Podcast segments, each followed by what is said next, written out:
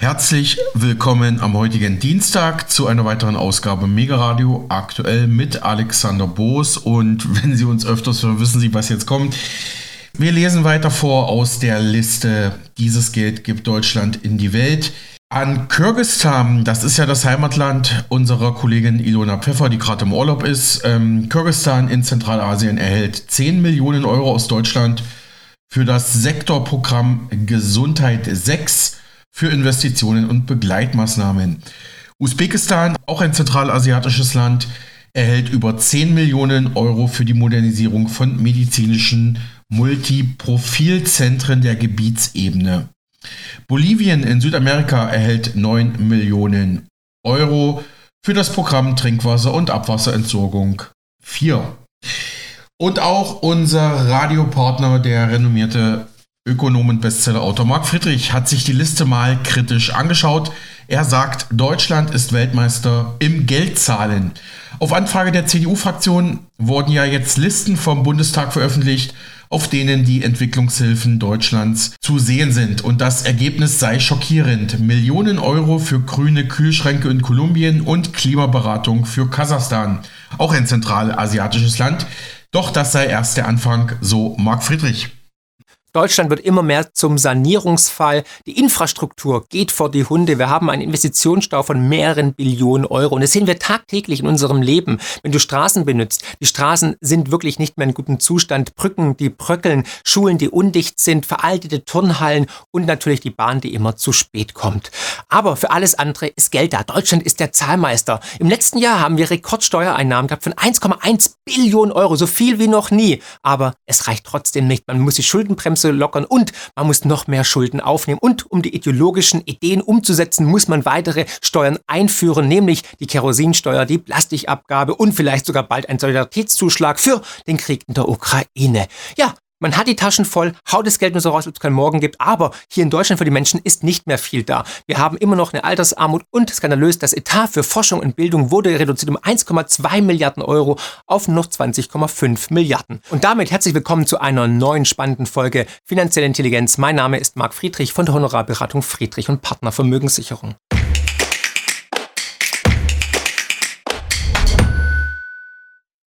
Was jetzt herausgekommen ist, was ich dir jetzt erzähle, beweist mal wieder, wir werden von Clowns regiert.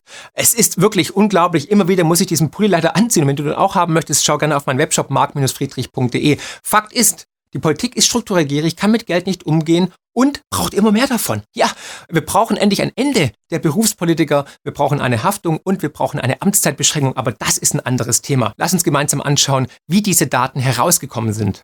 Die CDU hat eine kleine Anfrage gestartet und zwar die Bundestagsdrucksache 20-9176 und das war am 13.12.2023, als dann die Daten veröffentlicht worden sind. Und das ist eine ganz schöne Liste mit insgesamt 17 Seiten kleingedruckt. Ich werde unten das Original PDF natürlich verlinken, damit du das dir selber anschauen kannst. Und vorab, ich bin jemand, der Entwicklungshilfe sehr, sehr skeptisch sieht, weil ich einfach weiß, ein Großteil dieser Gelder versickert in irgendwelchen Taschen auf beiden Seiten, wahrscheinlich mit Kickbacks und so weiter. Also Korruption wird bei Entwicklungshilfe groß geschrieben. Und ich habe den IWF live miterlebt, unter anderem in Argentinien. Und der IWF hat wirklich eine Spur des Desasters immer hinter sich gezogen. Es ging den Ländern nach dem Eintreten des IWF immer schlechter danach als davor. Ein ganzes Kapitel zum Thema IWF und Weltbank und wie desaströs und toxisch sie agieren, habe ich auch in meinem neuen Buch Die größte Revolution aller Zeiten. Und ich möchte mit der eins teilen, ich sage jetzt schon tausend Dank an dich, an euch alle. Und zwar, das Buch wird jetzt schon vor Erscheinungstermin nachgedruckt. Wow, das habe ich tatsächlich selbst noch nie erlebt. Und bei Amazon ist es jetzt schon Bestseller und wenn du es bestellen möchtest, geh in deine Buchhandlung, unterstütze die kleinen Buchhandlungen oder unterstütze die große Amazon. Unten ist ein Link.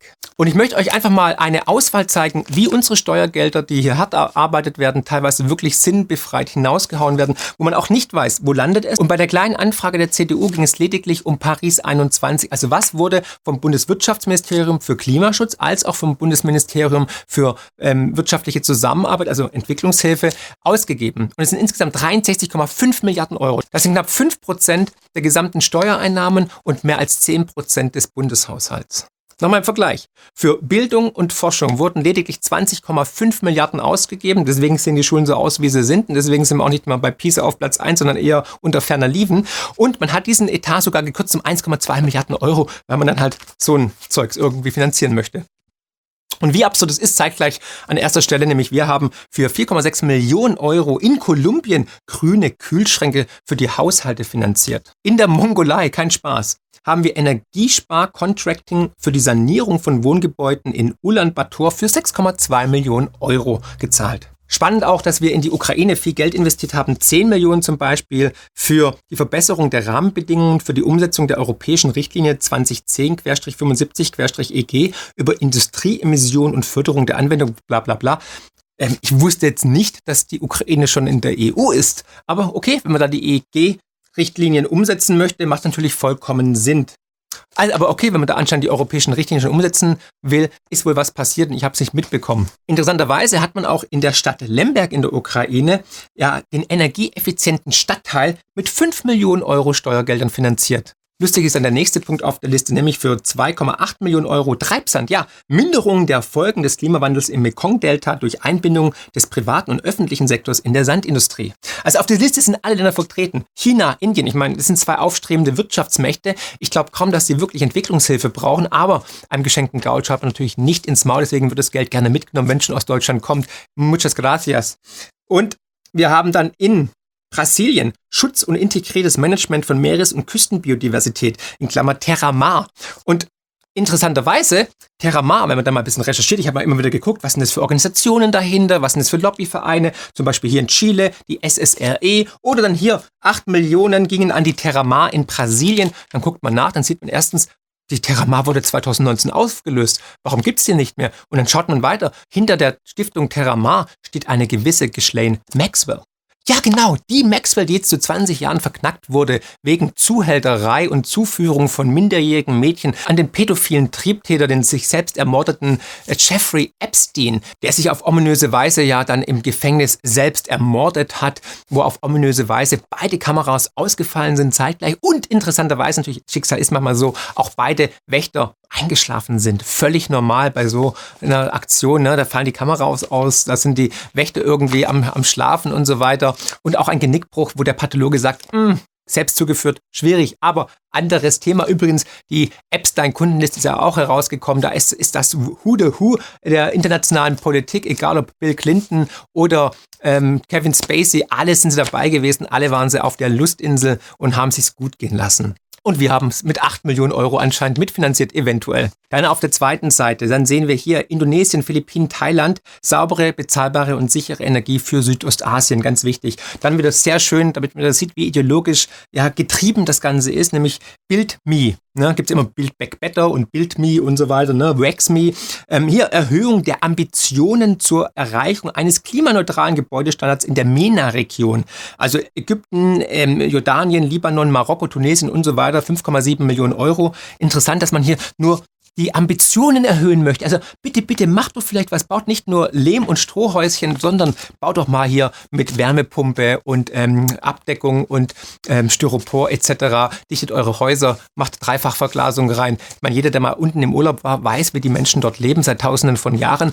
Ob man da die Ambition erhöht mit knapp 5 Millionen Euro oder 5,7 Millionen Euro. I don't know. Was denkst du darüber? Wenn dir dieses Video jetzt schon gefällt, dann natürlich lass ein Like da. Wenn du empört bist, schreib deinem Bundestagsabgeordneten und natürlich teile teile dieses Video, dass diese Nachrichten rauskommen, wie hier die Steuergelder tatsächlich verblempert werden, weil hey, wir haben es anscheinend. Das ist nämlich wirklich die Zeichen von spätremischer Dekadenz, wenn man für solche Sachen dann auch das Geld ausgibt. Ich meine, das sind auch gute Sachen dabei. Ich komme darauf zurück. Ich will nicht nur hier ähm, einen Rent ablassen, aber das Bundeswirtschaftsministerium und das Entwicklungsministerium anscheinend die ganze Zeit so. Oh. Ja. Hauen die Kohle raus, als ob es keinen Morgen gibt. Und für die Menschen hier im Land ist nichts da, was auch dieser Mann hier sagt. Und jetzt die Frage, wann ist mal Geld für uns da? Ja, was für Geld, für was wünschen Sie sich Geld? Was für Geld, für was wünschen Sie sich Geld? Für was? Wofür wünschen Sie sich Geld? Für Bildung zum Beispiel, für Schulen zum Beispiel, für Infrastruktur, für billige Energie, die wir uns da, also die Frage stellt sich konkret, Da haben sie auch mal eine gute Antwort gegeben. Die Leitung, die da gesprengt wurde, das interessiert ja keinen. Für billige Energie zum Beispiel ist Geld da. Die Leute, die alle hier drinnen sitzen, die müssen teuer Energie bezahlen. Wir haben die höchste, die teuerste Energie weltweit. Wir sind Spitzenreiter. Da würde ich mal sagen, ich wünsche mir Geld für Energie. 18 Millionen gingen dann nach Indonesien, Indien, Kambodscha, Thailand und Vietnam für kohlenstoffarme Gebäudewände in Asien. 8,5 Millionen Euro Förderung von Klimastrategien in Ländern mit schneller Motorisierung, Kenia, Marokko, Vietnam. 6 Millionen für die Politikberatung für eine klimaresiliente Wirtschaftsentwicklung Georgien und Kasachstan. Interessant auch 6,5 Millionen Euro für jugendfreundliche Dienste in Kenia.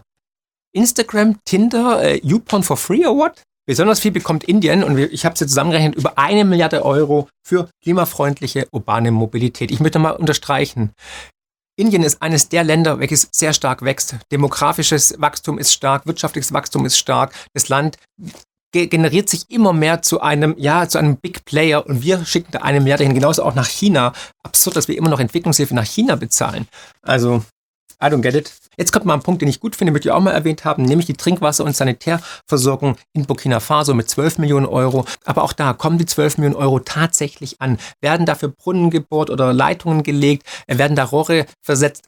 Also wo geht das Geld hin? Wer überprüft das? Oder geht das nur in die Tasche von einigen wenigen? Wir wissen ja vor allem Afrika, da gibt es dann diejenigen, die oben sind, die sich dann die Taschen voll machen und die Bevölkerung bekommt eben gar nichts und die machen dann teuren Urlaub an der Côte d'Azur, kaufen sich dicke Brillis und haben dicke Autos und vielleicht noch dickere Brieftaschen. Georgien hat 81 Millionen bekommen für kommunale Infrastruktur für Umwelt und Tourismus, Tranche A. Also kommen noch weitere Tranchen anscheinend. Ich meine 81 Millionen Euro. Wir müssten mal gucken, wie hoch überhaupt der Umsatz im Tourismus in Georgien ist, aber vielleicht war das schon der Gesamtumsatz Umsatz. Es ist absurd.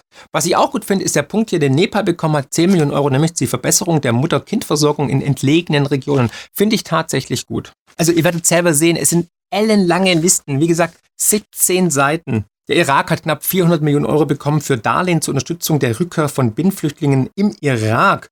Ja, also gehen die zurück? Remigration ist das Unwort des Jahres jetzt geworden. Letztes Jahr war es Klimaterrorismus. Wenn man die Jahre zurückschaut, ist es eigentlich immer sehr politisch geprägt gewesen und die objektiven Journalisten immer ausgewählt haben. Es war schon immer so ein bisschen so mh, hm, sehr vogue alles. 10 Millionen an die Ukraine für wirtschaftliche Integration von Binnenvertriebenen.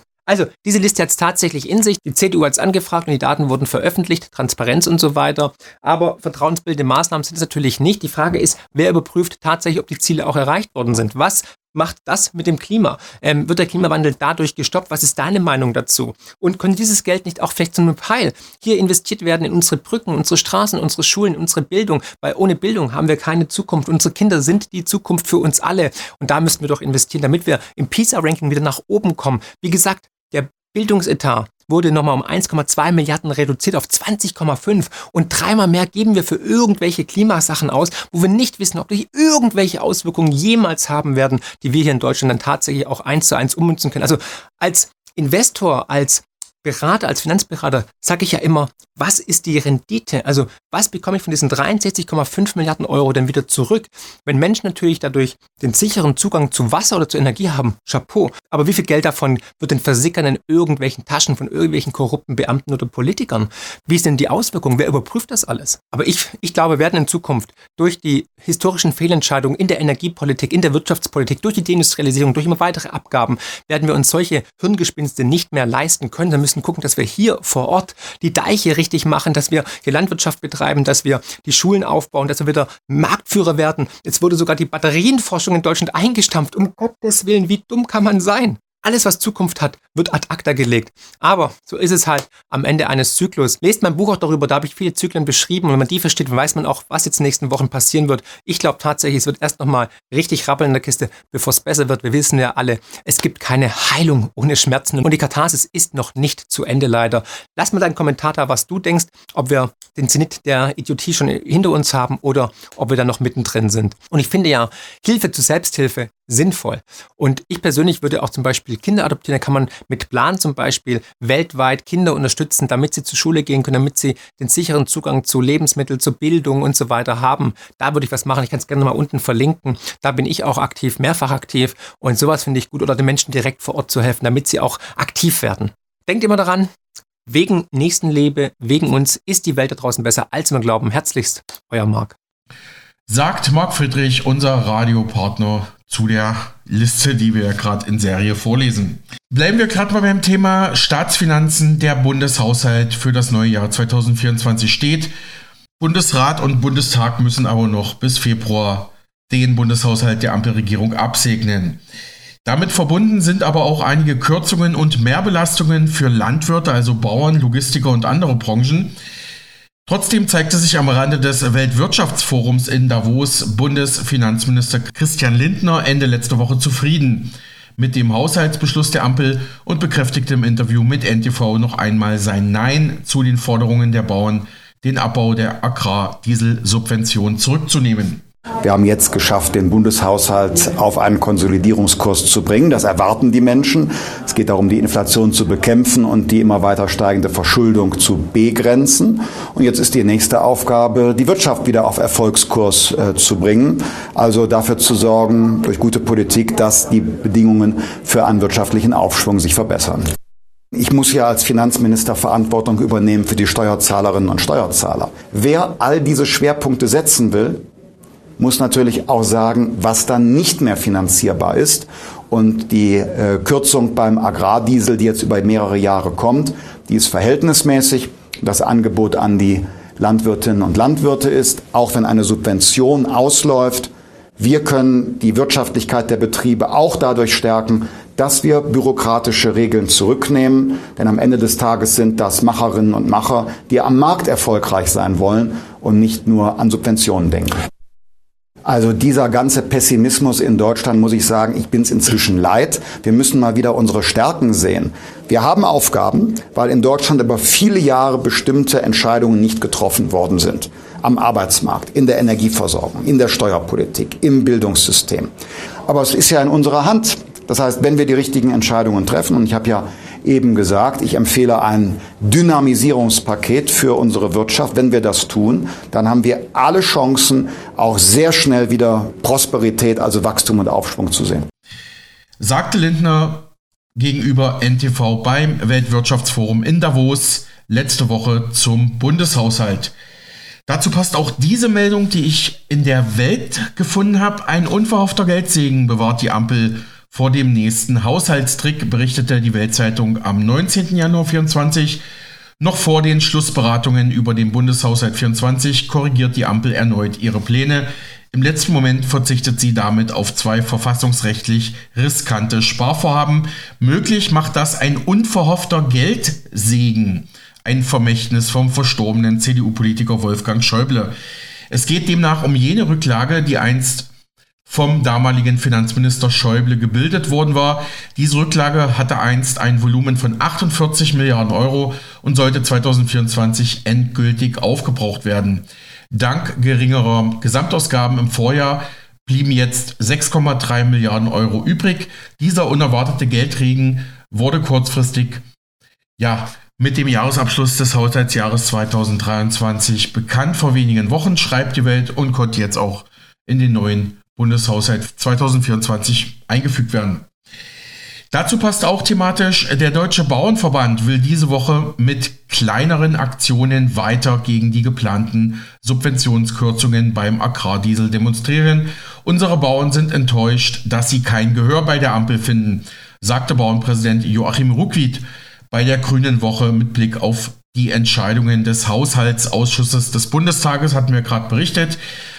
Mit den Protesten wollen die Bauern laut Ruckwied noch einmal deutlich machen, dass ihnen die Rücknahme der geplanten Kürzungen beim Agrardiesel wichtig sei. So Ruckwied Ende letzte Woche bei der DPA. Es wird äh, ab nächster Woche wieder Aktionen geben, eher nadelstichartig, äh, um nochmal äh, auf äh, besondere Weise äh, zum Ausdruck zu bringen, wie wichtig äh, die Rücknahme ist.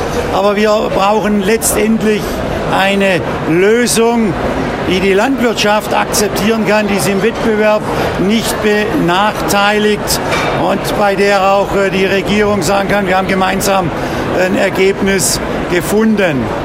Unsere Bauern sind enttäuscht. Sie sind enttäuscht, dass sie kein Gehör gefunden haben.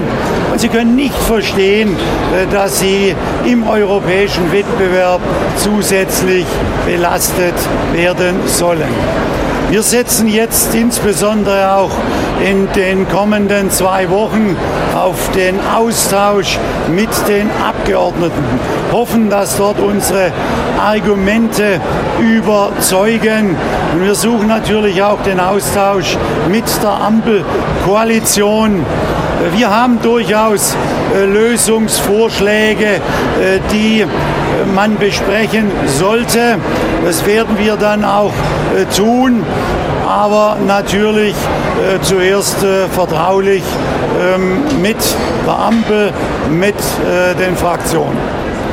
Soweit Bauernpräsident Ruckwied und Nordrhein-Westfalens Ministerpräsident Hendrik Wüst, CDU, stellte sich zeitgleich auf die Seite der Bauern und warf der Ampelregierung schwere Fehler in der Landwirtschaftspolitik vor. Er fordert außerdem langfristige Lösungen. Wir sehen parallel die Bauernproteste zu Recht, weil sie gegen eine Überbelastung äh, protestieren.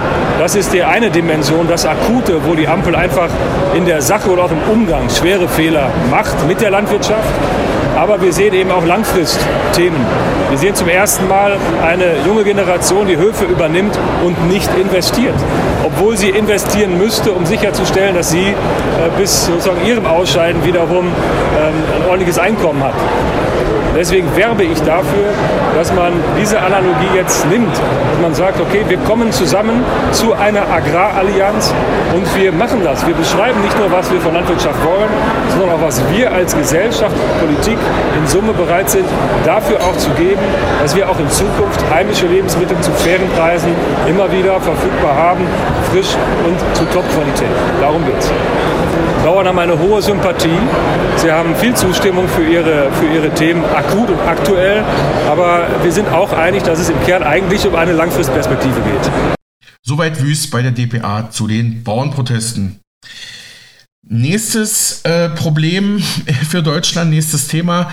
Es ist mal wieder soweit. Hunderttausende Pendler und Bahnreisende müssen wieder mal umdenken, denn ab Mittwoch streiken die Lokführer der GDL-Gewerkschaft wieder mal, diesmal ganze sechs Tage lang. Bundesverkehrsminister Volker Wissing von der FDP kritisiert das Vorgehen der Lokführergewerkschaft DGL im ZDF scharf. Ich finde, dass dieser Tarifkonflikt zunehmend destruktive Züge annimmt. Ich habe null Verständnis für diese Form der Tarifauseinandersetzung. Ich glaube auch nicht, dass Herr Wieselski sich und seiner Gewerkschaft mit diesem Stil einen Gefallen tut sagte Wissing im ZDF, er glaube nicht, dass GDL-Chef Weselski sich und seiner Gewerkschaft damit einen Gefallen tue. Die Bahn nannte die neue Streikankündigung unverantwortlich. Auch der Fahrgastverband ProBahn hält den Ausstand, den neuen Ausstand muss man ja sagen, für überzogen. Ein sechstägiger Streik sei für Fahrgäste eine Zumutung. Die Vorsitzende von ProBahn, Neuss, sagte im Deutschlandfunk, der Streit zwischen Bahn und Lokführern sei festgefahren, man habe kein Verständnis dafür, dass sich die Beteiligten nicht zusammensetzen würden und redeten. Es streiten da zwei Dickköpfe, sagte Neuss wörtlich. Ja, wie gehört, die GDL ruft von Mittwoch bis zum nächsten Montag zum Streik auf, hat ihre Beschäftigten erneut zur Arbeitsniederlegung aufgerufen. Der Streik soll nun sechs Tage dauern. Die Bahn habe in dem Tarifkonflikt mit ihrem jüngsten Angebot erneut gezeigt, dass sie ihren bisherigen Verweigerungs- und Konfrontationskurs unverdrossen weiterverfolge. So die GDL. Im Personenverkehr soll der Ausstand am Mittwochmorgen um 2 Uhr nachts beginnen, im Güterverkehr bereits am heutigen Dienstag um 18 Uhr. Kernpunkt des Tarifstreits ist die Wochenarbeitszeit. Die GDL will eine 35-Stunden-Woche ohne Lohnkürzungen durchsetzen.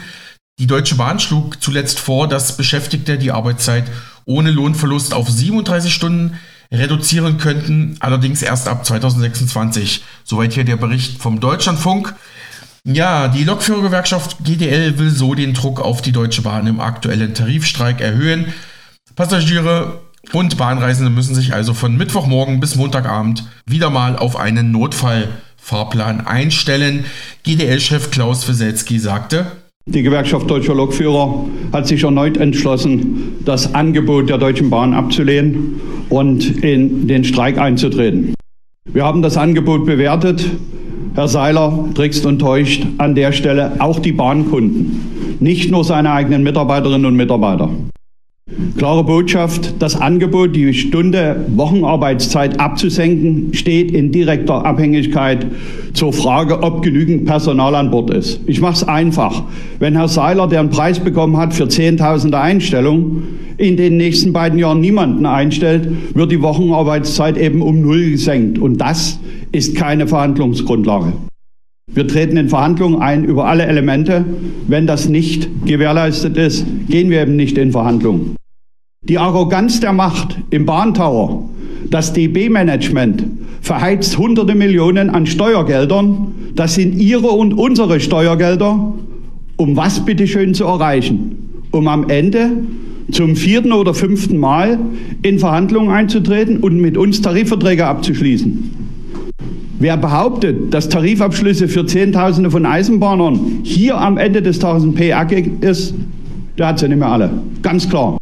Herr Seiler muss sich langsam die Frage stellen, ob er als Verhandlungsführer überhaupt geeignet ist. Verhandeln wird die GDL, wenn klar ist, dass Herr Seiler keine Vorbedingungen stellt und nicht die Fahrgäste und auch seine eigenen Kolleginnen und Kollegen veralbert. Wenn klar ist, dass dieser Bahnvorstand mit uns in Verhandlungen eintritt über alle Elemente, die wir gefordert haben, und wenn klar ist, dass auch dieser Arbeitgeber Tarifverträge abzuschließen hat, die eine verpflichtende Absenkung der Wochenarbeitszeit zum Gegenstand haben.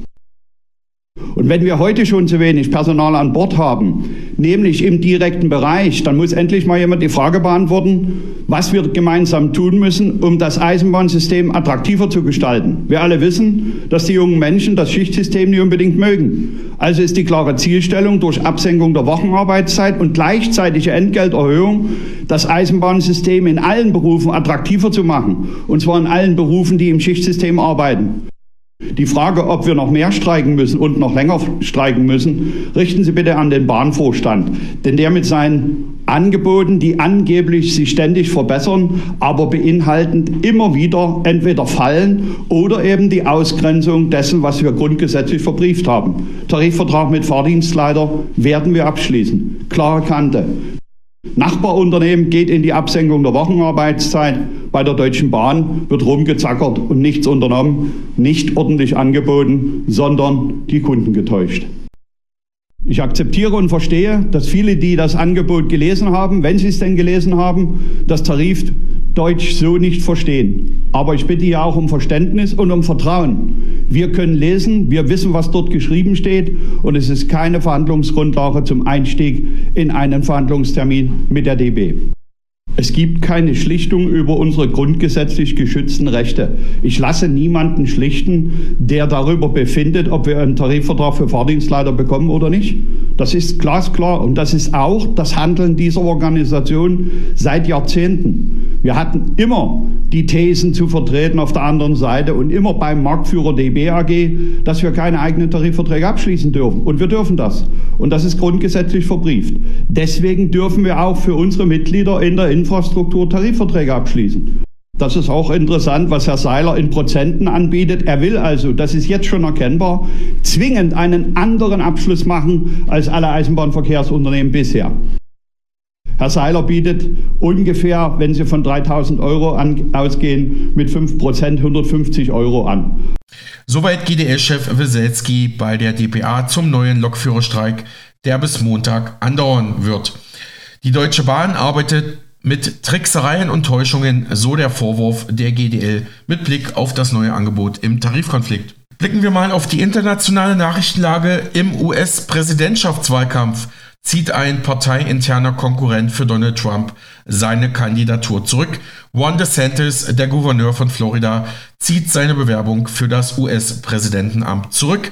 Das teilte der Republikaner auf der Plattform X bzw. Twitter mit.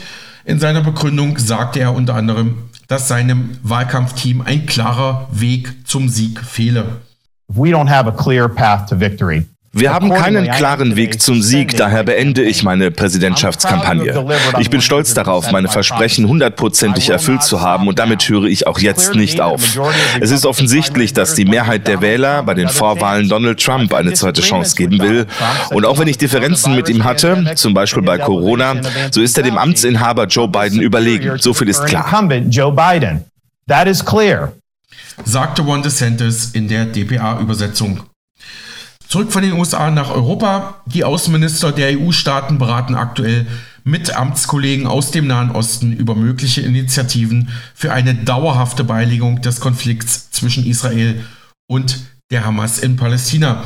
Die deutsche Außenministerin Annalena Baerbock sieht in einer Zwei-Staaten-Lösung den einzig gangbaren Weg. Gleichzeitig forderte sie in Brüssel eine gemeinsame EU-Mission gegen die Houthi-Angriffe im Roten Meer auf Handelsschiffe, wie sie der DPA sagte. Uns eint der Wille hier in der Europäischen Union, dass wir im Roten Meer für Sicherheit sorgen müssen, dass wir die willkürlichen Angriffe der Husis zurückdrängen müssen. Daher ist es für uns wichtig, dass wir gemeinsam eine EU-Operation für das Rote Meer auf den Weg bringen. Wir zeigen damit, dass die EU handlungsfähig ist und dass sie ein verlässlicher Partner für das internationale Recht ist so dringend es ist, dass wir das akute Leid äh, lindern, dass wir alle Geiseln, die am Leben sind, endlich äh, frei bekommen. Umso zentral ist es auch, dass wir deutlich machen, Israel kann nur in Sicherheit leben, wenn Palästinenser in Sicherheit, in Würde leben können. Und Palästinenserinnen und Palästinenser können nur in Würde, in Sicherheit, in Freiheit leben, wenn Israel in Sicherheit lebt. Deswegen ist die Zwei-Staaten-Lösung die einzige Lösung. Israel kann nur in Sicherheit leben, wenn Palästinenser in Sicherheit, in Würde leben können. Und Palästinenserinnen und Palästinenser können nur in Würde, in Sicherheit, in Freiheit leben, wenn Israel in Sicherheit lebt. Deswegen ist die Zwei-Staaten-Lösung die einzige Lösung. Und all diejenigen, die davon nichts wissen wollen, haben bisher keine andere Alternative auf den Weg gebracht sagte Baerbock beim EU-Außenministertreffen zur Lage im Nahen Osten. Sie hat dabei auch indirekt Kritik an der ablehnenden Haltung des israelischen Ministerpräsidenten Benjamin Netanyahu gegenüber einer Zwei-Staaten-Lösung geübt, wie gerade gehört. Blicken wir nach Osteuropa. Polens neuer Ministerpräsident Tusk, der erst kürzlich gewählt wurde, ist zu einem Besuch in die Ukraine gereist. Sein Büro veröffentlichte ein Video von seiner Ankunft in der Hauptstadt Kiew. Es hieß, Tusk wolle dem Land seine Unterstützung im Krieg gegen die russischen Invasionstruppen versichern. Polen ist einer der wichtigsten Verbündeten der Ukraine. Zuletzt wurden aber die bilateralen Beziehungen durch Streitigkeiten über Getreideimporte und ukrainische Speditionen belastet. Polnische Lkw-Fahrer und Landwirte hatten deswegen zeitweise Grenzübergänge zur Ukraine blockiert. Und unser Medienpartner in Österreich, tkp.at, berichtete bereits letzte Woche, am 17. Januar massive Bauernproteste nun auch in Rumänien. Also wir haben es ja gerade gehört in Polen, wie die Lage in Deutschland ist, wissen Sie ja natürlich ausführlich, aber auch in Rumänien protestieren jetzt die Landwirte. Bauern und Lkw-Fahrer protestierten letzten Tage entschieden gegen die Politik. Nicht nur in Deutschland riecht es nach Rebellion, auch in der EU-Peripherie haben die Menschen offenbar genug. So proben die Bauern in Rumänien den, den Aufstand. Vom 13. bis 16. Januar blockierten sie Grenzübergänge zur Ukraine, zur Republik Moldau, also Moldawien und zu Bulgarien sowie den wichtigen Seehafen von Konstanta. Auch Lkw-Fahrer schlossen sich dem Protest an. Die Polizei versuchte, der Lage Herr zu werden. Man leitete 24 Strafverfahren ein, errichtete Straßensperren und verhaftete Aktivisten. Ähnlich wie in Deutschland hatte man auch dort versucht, die Proteste im Vorfeld zu diskreditieren. Die rumänischen Regierenden und Behörden sagten, es seien Unruhestifter am Werk. Die rumänische Regierung gab den Forderungen aber dann in vielen Punkten nach, doch die Proteste gehen auch diese Woche weiter. So werden die Landwirte mehr staatliche Unterstützung pro Hektar Ackerland erhalten. Auch der Strom soll subventioniert werden, doch das Hauptproblem bleibe der gesunkene Getreidepreis. Dafür machen die Bauern die Importe aus der Ukraine verantwortlich, weshalb sie einen Importstopp fordern. Außerdem verlangen sie eine effektive Kontrolle der ukrainischen Getreidetransporte durch Rumänien in Richtung Schwarzes Meer. Aber die Proteste werden wohl, wie gehört, weitergehen, schreibt tkp.at. Und sie haben noch eine wichtige Meldung aus Osteuropa für uns. Ungarn und die Slowakei schmieden eine EU-kritische Allianz. Der zweite Staatsbesuch von Robert Fico seit seiner Wiederwahl führte ihn nach Budapest in die ungarische Hauptstadt. Dabei stellte er sich in der Frage um nationale Souveränität gegenüber Brüssel eindeutig hinter den ungarischen Ministerpräsidenten Viktor Orban. Robert Fico und Viktor Orban formieren Ungarn und die Slowakei zur souveränistischen Allianz. Das wurde beim Staatsbesuch Ficos am vergangenen Dienstag in Budapest deutlich. Der slowakische Premier sicherte bei seinem Besuch in Budapest dem ungarischen Premierminister Orban volle Rückendeckung bei den Angriffen der EU-Kommission auf die ungarische Souveränität zu. Auch in der Ukraine-Frage hat Orban erstmals Unterstützung. Dass Brüssel Ungarn aufgrund der inhaltlichen Differenzen bestrafen will, sei nicht zu akzeptieren. Solange ich an der Spitze der slowakischen Regierung stehe, werde ich niemals zustimmen, dass ein Land für den Kampf um seine Souveränität bestraft werden sollte, sagte Fico in Budapest. Ich werde niemals mit einem solchen EU-Angriff auf Ungarn einverstanden sein. Es war überhaupt erst die zweite Auslandsreise Ficos seit seiner Wiederwahl. Die erste führte traditionell nach Prag zum tschechischen Nachbarn. Wie Fico hob auch Orban die Frage der Souveränität explizit hervor. Wir hier in Budapest sind ganz und gar nicht glücklich, was die Bemühungen in Brüssel betrifft, einen Superstaat zu errichten. Wir wollen unsere Grenzen schützen und allein darüber bestimmen, wen wir in unser Land lassen. Die Interessen der Slowakei und Ungarns zeige zu mindestens 99 Prozent in die gleiche Richtung. Fico unterstützt Orban auch im oppositionellen Kurs in der Ukraine-Frage. Das hat Fico auch in einem aktuellen Gastkommentar deutlich gemacht, über den tkp.at berichtet hat. Aktuell blockiert Ungarn ja ein 50 Milliarden Kriegspaket für die Ukraine. Orban hatte sich im Dezember diesbezüglich mit der EU angelegt und sich quergelegt. Er argumentiert, dass weitere Gelder für Kiew aus einem separaten Budget und nicht aus dem EU-Haushalt kommen sollten, in den ja auch Ungarn einzahlt. Ja, soweit hier die Berichte von unserem Medienpartner in Österreich, tkp.at, den kritischen Blog für Politik und Wissenschaft. Und wir kehren gleich nach unserem Sportteil nochmal zu den internationalen Nachrichten zurück. Doch erstmal hier diese Sensation. Wintersport mit diesem geilen Ritt hat er Geschichte geschrieben. Der Wintersportler Linus Strasser gewinnt den Weltcup-Slalom beim prestigeträchtigen Hahnenkammrennen in Kitzbühel. Unser Skiass küsste den Schnee und guckte mit Tränen in den Augen immer wieder ungläubig den ganz leeren Hang hoch. So kommentierte die Bild seinen Wahnsinnssieg. Der Spiegel schrieb, Linus Strasser war furios in den ersten Durchgang des Slaloms von Kitzbühel gestartet. Er stand zentral über dem Ski, reihte Schwung an Schwung sauber aneinander. Doch dann bei der Mitte des Hanges rutschte er bei einer Schrägfahrt weg. Im Ziel stöhnten die deutschen Fans. Strasser rettete sich nur dank einer artistischen Meisterleistung und kam immerhin noch mit der viertbesten Durchgangszeit ins Ziel. Es schien zunächst, als setze Strasser seine schwierige Beziehung mit dem Ganslernhang fort, den er so gut kennt wie sonst niemand, auf dem er aber auch Jahr für Jahr immer wieder patzte. Doch es kam diesmal anders. Als viertletzter Starter des zweiten Durchgangs stürzte sich Strasser auf den Ganzlernhang. Er fand dann die Balance zwischen Attacke und sauberem Skifahren, umkurfte die Kippstangen auf dem Plankeneis ohne sichtbare Fehler als er ins Ziel kam und sah, dass er sich einen fulminanten Vorsprung vor den anderen erarbeitet hatte, riss er den Helm vom Kopf und brüllte seine Freude hinaus. Er wusste, diese Fahrt kann zum Sieg reichen. Das gelang ihm auf fulminante Weise und Mega Radio aktuell war vor Ort und bekam Weltcup Slalom Sieger Linus Strasser vor das Mikrofon. Er sagte: Und zwar die goldene. Was ist das für ein Gefühl? Ja, wunderschön. Äh, wie du sagst, ja, äh, die Mission war eine Gams, die war es letztes Jahr schon. Da bin ich denkbar knapp gescheitert. Ähm, ja, aber der, der Glaube daran äh, ist nicht gescheitert, sondern der, der war heute sehr, sehr groß.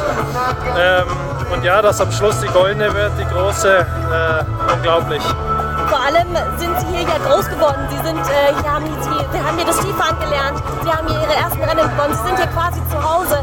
Und äh, die Atmosphäre drumherum hat noch dazu beigetragen, dass Sie heute es geschafft haben? Ähm, dazu beigetragen hat, dass ich saugut Skifahre im Moment, äh, dass ich extrem gut auf dem Ski stehe, ganz spielerisch.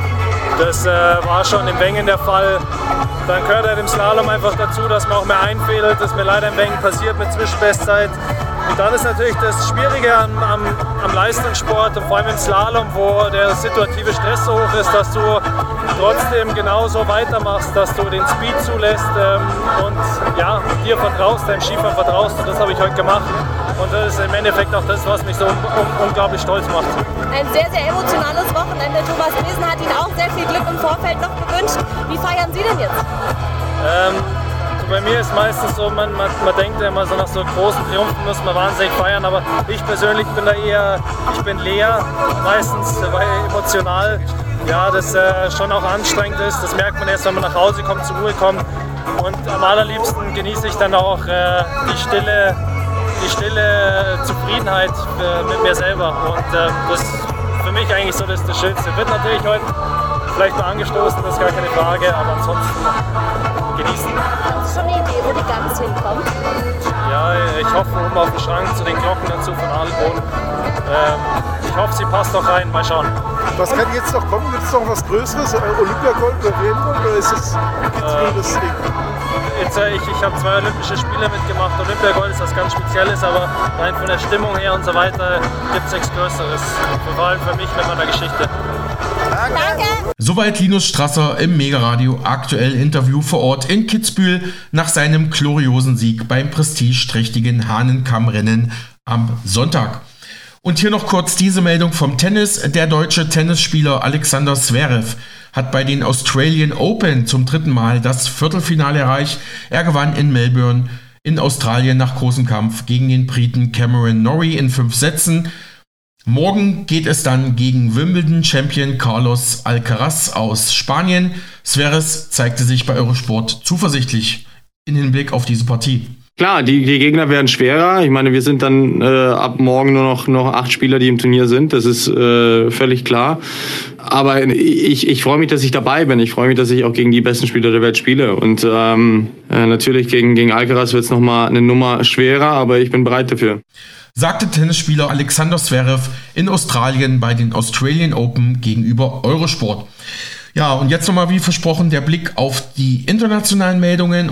Denn zum Schluss für heute sprechen wir ja nochmal ausführlich über das Treffen des Weltwirtschaftsforums, des WEF, des World Economic Forum, das ja letzte Woche in Davos zu Ende ging. Natürlich sorgte dort auch Außenministerin Baerbock wieder mal für einen kleinen Skandal. Und Chrissy Rieger berichtet für uns, mittlerweile sind Fotos der Füße von Baerbock auf Webseiten für Fußfetischisten gelandet. Sie hatte ja mal ihre nackten Füße ähm, fotografiert. Außerdem hat Chrissy Rieger für uns noch einmal die Rede vom neuen argentinischen Präsidenten Javier Millet genauer analysiert, der ja in Davos das WEF, das Weltwirtschaftsforum, als zu links und zu sozialistisch kritisiert hatte, hatten wir ja auch berichtet. Aber jetzt erstmal Chrissy Rieger. Man kann nur sagen, nicht schon wieder. Beim Auftritt beim Wirtschaftsforum in Davos hat auch Außenministerin Annalena Baerbock ihren Auftritt und dieser ist nicht ganz so geglückt und da schauen wir uns jetzt an, beziehungsweise auch ihren letzten Skandal oder war das der vorletzte? Ich meine, die Skandale, die überrumpeln sich grundsätzlich äh, in der Politik in Deutschland und naja, dass die Welt über Deutschland lacht, ist äh, irgendwie kein Zufall, sondern definitiv selbst erarbeitet. 2800 Teilnehmer aus aller Welt, Finanzexperten, Politiker, äh, werden dieser Tage in Davos erwartet und darunter auch die Außenministerin von Deutschland, Annalena Baerbock. Und sie sprach über den Nahostkonflikt und das ging auf äh, X, also ehemals Twitter, dann auch definitiv viral. Und warum das viral ging, das schauen wir uns genauer an. Es war eine Formulierung zum Krieg auf Englisch. Ich meine, äh, man erwartet, dass Annalena Baerbock definitiv gutes Englisch spricht, wenn sie denn in London studiert haben sollte. Äh, ja, aber es verlief dann doch ein bisschen anders, denn sie sagt auf Englisch, ich äh, versuche es gut so zu zitieren, We are calling for a sustainable ceasefire. Ja, also damit meint sie, wir fordern zunächst einen nachhaltigen Waffenstillstand. Und dann setzt sie fort, because I believe that a ceasefire unfortunately doesn't fall from the sky. Doesn't fall from the sky ist eine deutsche Formulierung, fällt nicht vom Himmel. Also sie wollte sagen, sozusagen ohne Aufwand gibt es dann auch keinen Waffenstillstand oder ist er eben nicht zu erreichen. Die englische Formulierung Doesn't Fall from the Sky gibt es aber nicht und das wirkte natürlich sehr, sehr skurril und erinnert auch ein, an einen Auftritt bei der Sicherheitskonferenz, der auch viral ging bei den sozialen Medien. Und da hat sie nämlich sinngemäß bei einer Podiumsdiskussion erklärt, dass sich äh, Putin einmal im Kreis sozusagen ähm, drehte. Also eine 360-Grad-Wende müsste er vollziehen. Aber er würde sich ja einmal im Kreis drehen und genau da stehen bleiben, wo er jetzt gerade ist. Also sie meinte eine 180-Grad-Wende und das war eine falsche Formulierung. Und auch im Englischen gibt es ganz, ganz viele Formulierungen, die Annalena Baerbock getroffen hat, die nicht ganz so passend waren. Vielleicht erinnerst du dich an ein paar. Und was war der, der letzte Skandal, damit das Ganze mal hier noch preisgekrönt ist? Es gibt ganz viele Skandale, aber auf diesen wollte ich eingehen, denn dazu habe ich eigentlich kein eigenes Video gemacht. Das war nämlich erst im Dezember. Und zwar zeigte hier Annalena Baerbock nackte Füße. Ja, falls du es verpasst hast, diesen Skandal. Ja, sie zeigte nackte Füße und zwar zum Ende der UN-Klimakonferenz in Dubai. 2023 hatte sie ihre Füße fotografiert und das landete dann am Ende auf Fußfetischisten Seiten, denn so etwas macht man eben nicht und vor allem als Politikerin nicht. Äh, ja, sie fotografierte ihre nackten Füße und schrieb, eigentlich bin ich ja geübt, in High Heels zu laufen, aber da das hier wohl länger wird, sollte ich vielleicht ma doch mal über andere Schuhe nachdenken. Und das mit einem Zwinker-Emoji auf Instagram und diese Bilder, ja, es, da sind hier eben ihre Füße zu sehen mit einem Blasenpflaster, um eben zu demonstrieren, wie viel sie ja dort arbeitet und umgeht und so weiter. Aber womit sie wohl nicht gerechnet hat, dass diese, diese Fußbilder auf der Plattform Wikifeed landen, ein Portal für Fußfetischisten und diese dann auch noch ihre Füße bewerten und das ein absoluter Skandal wird. Äh, ja, ähm, so ist das. Das sind wohl die kleinen Patzer, die deutsche Politiker sich immer wieder leisten. Nicht nur sie, um sich hier vielleicht in Schutz zu nehmen oder einfach alle anderen mit rein ins Boot zu holen. Aber ja, so etwas kann mal passieren oder sollte eigentlich nicht passieren. Und im Ausland heißt es ja auch, dass man eventuell die deutschen Politiker mal äh, kleine Schulungen geben könnte, wie man sich denn diplomatisch verhält, wie man sich dann richtig verhält und vor allem gegenüber äh, ausländischen Politikern dann vielleicht auch verhält. Denn auch hier gab es sehr, sehr viele Patzer, die äh, hier vielleicht jetzt nicht erwähnenswert sein sollten. Argentiniens neuer Präsident Javier Milei sorgte beim Weltwirtschaftsforum in Davos für Aufregung und seine Rede sorgt jetzt dafür, dass Menschen schreiben, das ist unser Mann, er wird uns retten und er hat äh, Schwab ins Gesicht jetzt sozusagen seine Meinung gezeigt. Aber was wirklich dahinter steckt und was er wirklich gesagt hat, das schauen wir uns in diesem Video an. Also schau es dir von Anfang bis Ende an und wenn du neu auf dem Kanal bist, dann lass auf jeden Fall ein Abo da, damit du die Hintergründe auch wirklich verstehst und auch die Zusammenhänge dann auch gesagt bekommst. Jedenfalls, äh, er kam per Linienflug und hielt ein Plädoyer für den Kapitalismus. Laut Millet sei das westliche Modell der Freiheit in Gefahr und damit auch der Wohlstand. Und jetzt pass auf, Zitat. Lasst euch nicht anreden, dass es unmoralisch ist, Geld zu verdienen. Er sagt nämlich, und seine Aussage war definitiv eindeutig genug, das westliche Modell sei in Gefahr. Denn immer mehr Regierungschefs hätten sich von der Idee der Freiheit verabschiedet und gegen kollektivistische Ansätze, Ansätze eingetauscht. Eine solche Vision aber führt in den Sozialismus und damit in die Armut. Ich meine, er muss es ja wissen in Argentinien, aber okay. Äh, lasst euch nicht von Parasiten einschüchtern, die vom Staat leben, ruft er in der Kongresshalle. Ich meine, Millet, Ökonom, ehemaliger Chefvolkswirt verschiedener argentinischer Unternehmen, sagt, jegliche staatliche Intervention ist für ihn Teufelszeug. Märkte können aus seiner Sicht nicht scheitern und wenn sie es doch tun, dann nur, weil der Staat vorher eingegriffen hat. Sozialsysteme und Regulierungen, sie führen aus seiner Sicht nur zu mehr Ungerechtigkeit und Armut. Mhm. Das bedeutet, er möchte nicht, dass der Staat hier eingreift und das erklärt natürlich auch, warum so viele Privatisierungen in Argentinien jetzt momentan vorgenommen werden. Privatisierungen, warte mal kurz, in welchem Zusammenhang lässt uns das deuten? Ich sage nur IWF, Internationaler Währungsfonds. Ich habe damals auch mal ein Video dazu gemacht, beziehungsweise in meinem Buch Das System kann man auch richtig schön nachlesen über dieses Thema. Und der Internationale Währungsfonds der hat nicht mehr nur allein oder im Grunde die Aufgabe, die er ganz am Anfang bei der Gründung zugesprochen bekommen hat, und zwar den Dollar zu etablieren, das Ganze zu kontrollieren und zu regulieren. Nein, es gibt neue Aufgaben, weil sich natürlich irgendwann mal die Frage gestellt wurde, wozu braucht man den IWF? Aber ja, deswegen, weil er Kredite vergibt. Kredite, die möglicherweise sonst von den Banken nicht vergeben werden würden. Das eben für Länder, die ähm, reingeraten sind, ich sage mal, in so eine Situation, wo ihnen Banken keine Kredite mehr geben möchten. Da kommt der IWF als glorreicher Held auf dem Pferd geritten, um dort mit Krediten zu winken. Aber diese sind an Bedingungen geknüpft. Und diese Bedingungen haben sehr, sehr viel auch mit Privatisierungen zu tun. Jetzt denkst du dir, was jetzt IWF, äh, Argentinien, äh, Millet, was ist das jetzt alles für ein Zusammenhang? Aber du musst dir vorstellen, Argentinien ist das beim IWF höchst verschuldete Land der Erde. Jetzt kannst du dir mal vorstellen, wie viele Bedingungen es hier zu erfüllen gibt.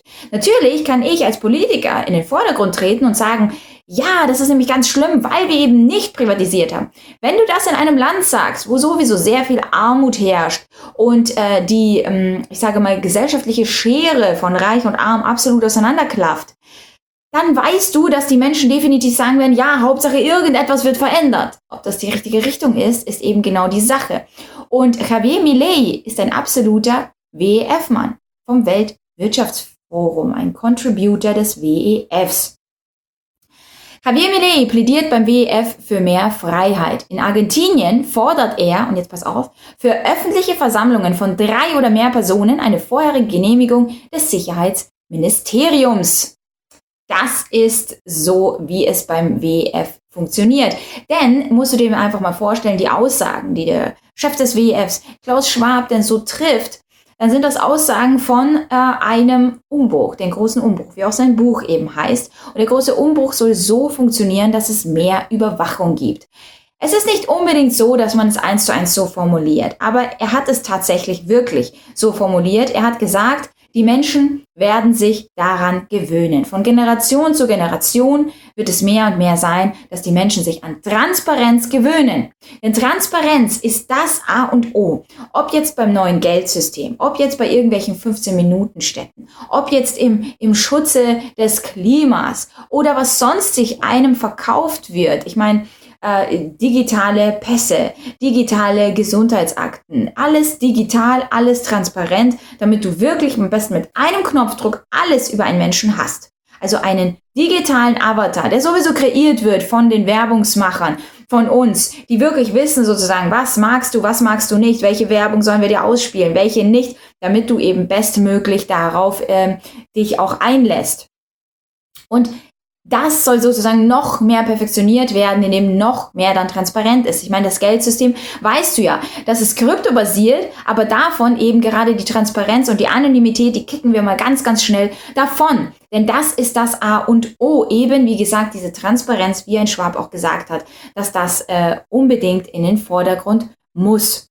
Und jetzt muss man sagen, Millet, der, äh, ich sage mal, der feiert absolut hier seinen seinen Siegeszug und Triumph, dass er hier so eine tolle Rede gehalten hat und jetzt hat das allen mal gezeigt, ähm, naja, ähm, nicht, nicht so ganz, nicht wirklich. Im Grunde muss man sagen, ähm, ein Zitat von ihm, okay, noch ein Zitat möchte ich sagen. Die Welt von heute ist freier, reicher, friedlicher und wohlhabender als je zuvor. Die Existenz von Monopolen zeigt, dass der Markt funktioniert. Das ist auch ein Appell an was? An große Unternehmen. Monopole sind gut.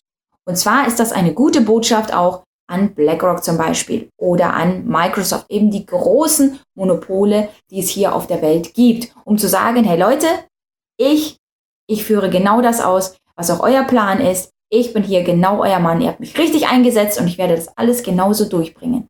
Warum die Menschen das feiern, und ich habe selbst in den Kommentaren gesehen, nein, Putin ist unser Mann, der wird uns hier rausretten oder sonst was. Es gibt niemanden, der irgendjemand rausrettet. Ich meine, in Russland, auch wenn man jetzt sagt, ja, hier ist jetzt gerade Krieg, weil sie verschiedene Meinungen haben und so weiter, auch das alles, der Plan im Hintergrund wird von beiden Seiten ausgeführt. Niemand kommt und rettet irgendjemanden. Die einzige Retten, Rettung, die einzige Hoffnung steckt wirklich bei jedem Einzelnen von uns. Und wer sich nicht mächtig fühlt und sagt, ah nee, also ich mache auf jeden Fall gar nichts oder sonst was, jeder kann einen klitzekleinen Beitrag dazu bei, äh, beisteuern. Wenn du allein deine Meinung sagst, wenn du nicht einfach nur passiv bist, wenn du in deinem Leben das umsetzt. Ich meine, allein ein Konsument ist so mächtig und entscheidend. Und wenn man sich das mal bewusst ist, wenn man sein Leben verbessert, verbessert man das Leben seiner Generationen, seiner Kinder, aber auch von seinem Umfeld. Und das ist genau das, wovor die Menschen absolute Angst haben und Sorgen. Und deswegen gibt man eine Hoffnung auf irgendjemand anderen, damit man sagen kann, na ja, der wird schon richten. Wenn der es dann doch nicht richtet, ah, dann bin ich schon wieder in Sorgen und Ängste. Aber löse es, indem du nur die Hoffnung auf dich selbst richtest und dann wirklich auch anderen Menschen etwas mitgeben kannst, etwas geben kannst und sei es nur deinen Kindern, indem du Wohlstand erzeugst, die, die vielleicht den ersten Wohlstand in all den Generationen in deinem äh, ja, Lebensbaum, den du bisher gehabt hast. Okay? Soweit unsere Radiopartnerin Chrissy Rieger zu den aktuellen Auftritten vom argentinischen Präsidenten Javier Millet und der deutschen Außenministerin Annalena Baerbock in Davos beim Weltwirtschaftsforum letzte Woche. Das Thema wird uns auch in Stunde 2 begleiten, denn da haben wir ja, wie ich gestern schon versprach, einen absoluten Insider, der in Davos vor Ort war. Hier im Programm, also bleiben Sie dran.